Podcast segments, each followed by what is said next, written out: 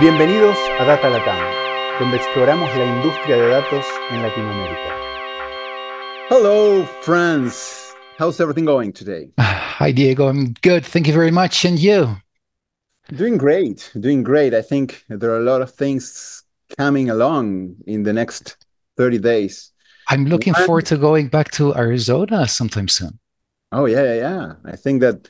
Uh, why, why don't we briefly talk about it? So, we're going to be uh, giving some sessions at Venture Cafe. We've been at Venture Cafe about six months ago, and now it's coming again. Why don't you talk a little bit about it? Sure. So at the Venture Cafe in Phoenix, Arizona, we will uh, be, how do you say, the Venture Cafe will be hosting, but we will be giving uh, the uh, workshop series Data Science in Action Transforming Business with AI, ML, and Analytics. So it's a series of, um, if I'm not mistaken, eight workshops that we will do bi-weekly. Um, they're capsules basically uh, that, are aimed to to educate, to teach you something new, but they're very condensed in 30 minutes with 15 minutes of, of discussion. Uh, and it's going to be a lot of fun to prepare that. And it will be a lot of fun to um, to actually give those talks. The whole team at Expantia is involved with the preparations. And I think it's worth saying that Expantia was born with the ethos of sharing knowledge, right? So we've been going around, uh, we're organizing events in Latin America, Conecta R, then we're going to Colombia. Last year we went to Ecuador, Peru, and Bolivia and Dominican Republic. But being back there in Phoenix and being able to share some of what we've learned through different projects is going to be amazing. But look, yes. We're here in a podcast, and we have the luxury today of being able to bring together data, clean tech, green tech, uh, with someone like a super entrepreneur, Andrea. Uh, so, Andrea, welcome to Data Latam. Thank you, Diego. It's so nice to be here with you all. And so nice to talk to you about uh, the project we've done together and, and the company we're building. So, why don't you give us a little bit of uh, background on you, Andrea? Where are you exactly now? Where are you going tonight? Uh, to, I mean, today. Where are you flying today? Yeah. And yeah, where do you come from? Of course. So I'm uh, I'm Costa Rican. I uh, but I've lived in the United States for a very long time. I did my undergrad and my master's in in the U.S. First in SCAD, Savannah College of Art and Design, and then I did my master's at MIT in Boston. Currently, I'm in I'm in Costa Rica. I'm I'm working on building a startup called Loopa, which is in the in the sustainability space, and flying back and forth uh, from Boston. So tonight I'm I'm going to Boston, as you mentioned, um, and keeping in touch with with my network there and and uh, all the advisors uh, from from university that are helping me build this uh, this platform. My background is as a as a designer. I'm actually an industrial designer focused in the furniture industry. I used to work in New York doing uh, licensing of concepts to different brands globally, and that's sort of where the where the passion for sustainability not that it started because it started just by being Costa Rican, the fact that Costa Rica is very, uh, very green oriented. But I think it's the moment when I realized that it was something that I really wanted to focus on. Uh, I I started to see the immensity of the of the furniture industry uh, and the the potential um, environmental impact that it was having, even though I didn't know how to how to actually measure it at the time or couldn't find enough information on it. Um, so I, I decided at that time to to take a step back and, and go back to studying and, and, and apply for a master's. So my master's at MIT was was in engineering and management and with a focus in sustainability and retail to figure out different ways of tackling uh, environmental impact in this in this industry. Wow, it's fantastic to see a global citizen studied in different places, originally from a very sustainable country and now bringing this vision of sustainability at the point of buying, right? So why don't you define Loopa uh, in detail? What is Loopa? What is the vision? Definitely. So Loopa is a scope 3 carbon accounting platform that helps businesses and people buy sustainable furniture and and be able to measure their potential carbon impact from this industry. We're gathering data uh, to build the largest furniture database of products across different brands and estimating the footprint of each one of those those products so that when people are shopping they can easily compare products and see which one might be the the best option for them Uh, this allows us to also offer inventories of scope 3 emissions, which is essentially a, list of the products that you own and a calculation of your overall footprint and the value of that inventory. This helps you not only do your carbon accounting and do your accounting and just economic accounting in terms of the stuff that you buy, but also helps you resell items more easily because they can be automatically reposted into our into our database and into our search engine. The focus in furniture comes from my personal background, as I mentioned, but also because we've realized that it it really is a very impactful uh, industry. It, it's we calculate that it's two percent of global carbon emissions, which would be at least as big as the aviation industry impact. This is an area of sustainability that needs a lot more research and a lot more emphasis. And we're we're hoping to to start that. Just solving that, this would be a an amazing, a, really huge opportunity. But just curiosity, what is the next one, right? So furniture is first. Is there any any second or third that you have you have in your in your plans? Yeah. Well, we're definitely focusing just on furniture now, but there there is a term in in the hospitality and interior design world which is FF&E, which is furniture, fixtures, and equipment. And I think in terms of purchasing and what developers and business owners need to be able to to design their spaces, that might be the space in which we focus for for the coming years. Uh, so we would likely be expanding into textiles or appliances or lighting, items that will be in interior in interior spaces, uh, but that don't necessarily fall into the category of furniture. Clear, fantastic, and yeah, having a clear focus.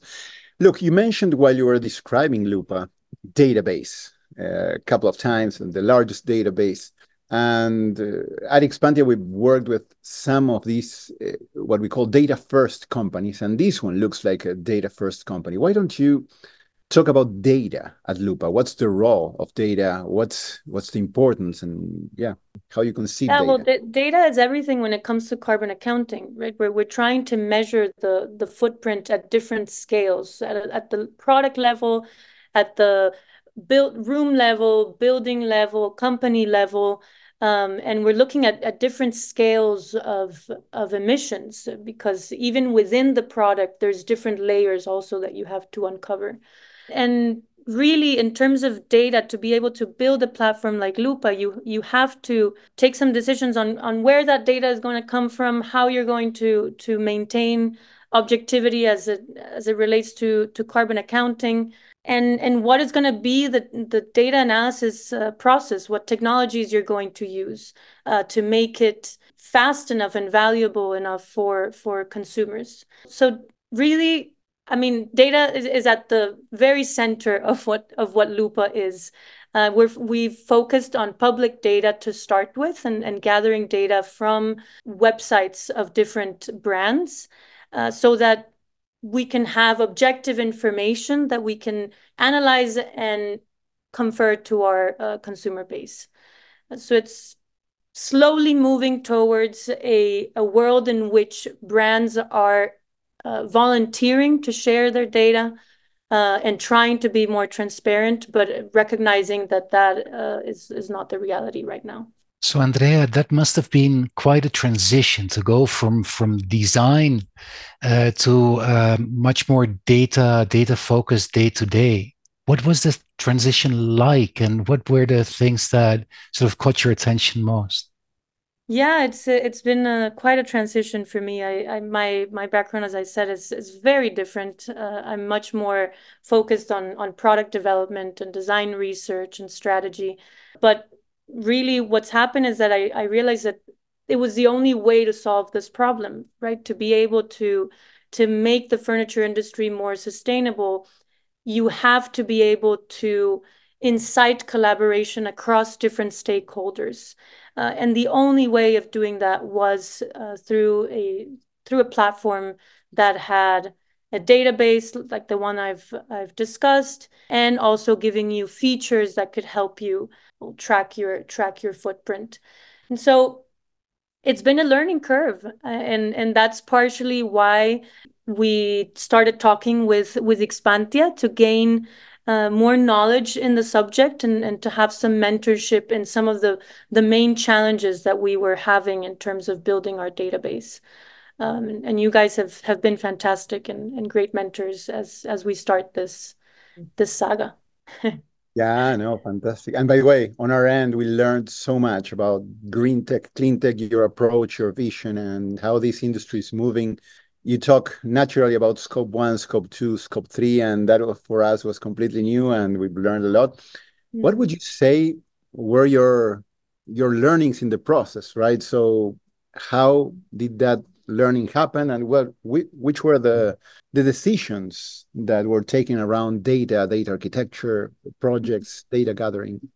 Yeah. So. Um, let's see. We we when we started working with Expantia, it was pretty early on. We were building our first set of products to analyze, which eventually led to gathering data on a thousand products, our first report on the footprint of this industry and on, on products across different brands.